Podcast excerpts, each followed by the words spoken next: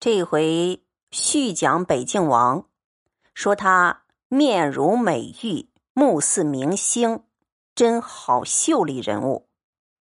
面如美玉，用玉来比喻北静王的容貌，这不是随便形容的。书里面讲到“玉”这个字，就要特别留心，不是斜字边的那个“玉”，斜玉就不行了。像贾琏、贾瑞。都是斜玉边儿。北静王整个人看起来有一点像神仙人物，像我们心目中天降仙神时的那种人物。北静王对贾宝玉的命运，对贾家的命运都有很重要的关联。虽然他只出现那么两下，宝玉呢非常敬仰北静王，因为北静王不为俗礼所拘。跟自己个性相近，面貌又像神仙中人。北静王对宝玉当然也是非常欣赏，给了他一个礼物。什么礼物呢？一串皇帝赏的念珠，当然是很珍贵的。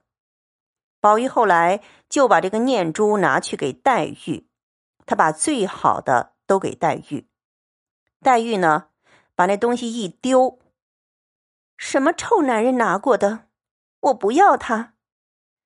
林姑娘把他一丢就甩掉了。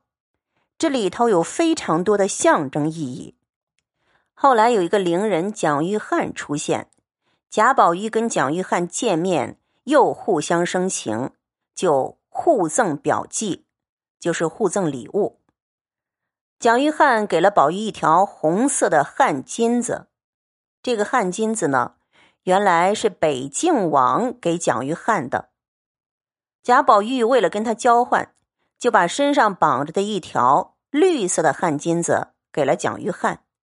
这条绿色的汗巾子本来是袭人做的，这一交换下来，等于北静王替贾宝玉定了命运，定了宝玉生命中两个重要人物蒋玉菡和花袭人的命运。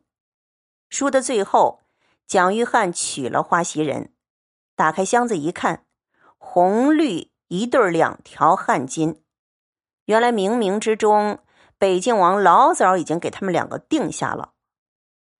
黛玉一丢掉念珠，就没了那个缘。宝玉本来跟黛玉有可能的，但是黛玉丢掉了祝福，丢掉等于是祝福他的一串念珠。就没有缘分了。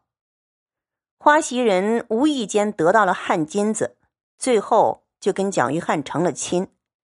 他们两个成亲有很重要的象征意义，以后再讲。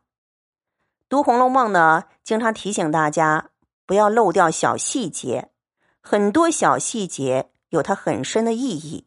所谓的草蛇灰线，千里伏笔。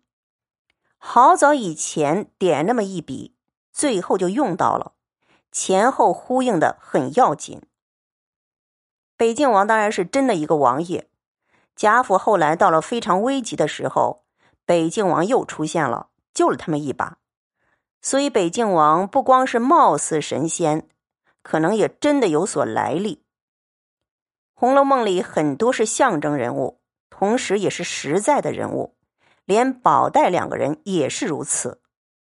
本来他们两个是仙身历劫，但他们又是实实在在的人身。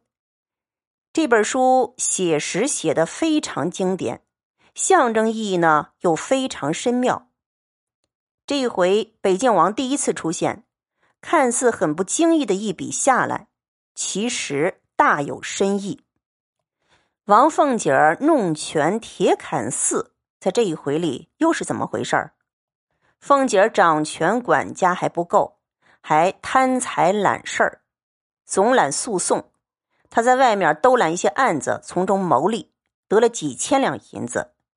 后来他还放高利贷敛财，到最后应了好了哥那句话：“急到多时眼闭了”，敛了一辈子的财，最后抄家抄的精光。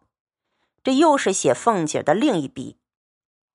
秦京清，也就是秦钟，对贾宝玉也是相当重要的一个人物。他跟秦可卿一样，都是启发贾宝玉走上情路的人。一个是女性，一个是男性，两个人对宝玉已经启发了情的一种萌动，却又早早夭折，让他看到情的脆弱。这一对手足都长得非常美。秦氏之死琢磨很多。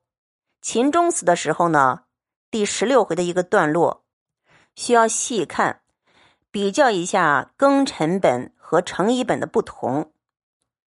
秦钟当时昏迷了，梦到阎王派了小鬼要把他拉走，宝玉赶到了，叫了一声：“京兄，宝玉来了。”这是庚辰本。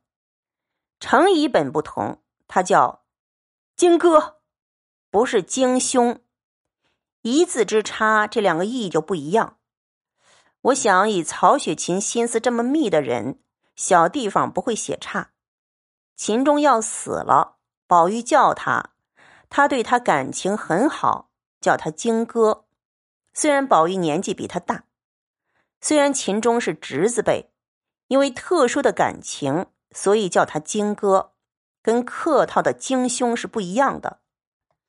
林中好多小鬼儿来拉秦钟，秦钟舍不得走，心里头有记挂，说他记挂着父亲还有留积下的三四千两银子。以前说他们家很穷，突然多出这么一句来，程乙本是没有的。秦钟要死了，还挂着银子。这个恐怕不是秦钟的个性，恐怕宝玉也不会喜欢。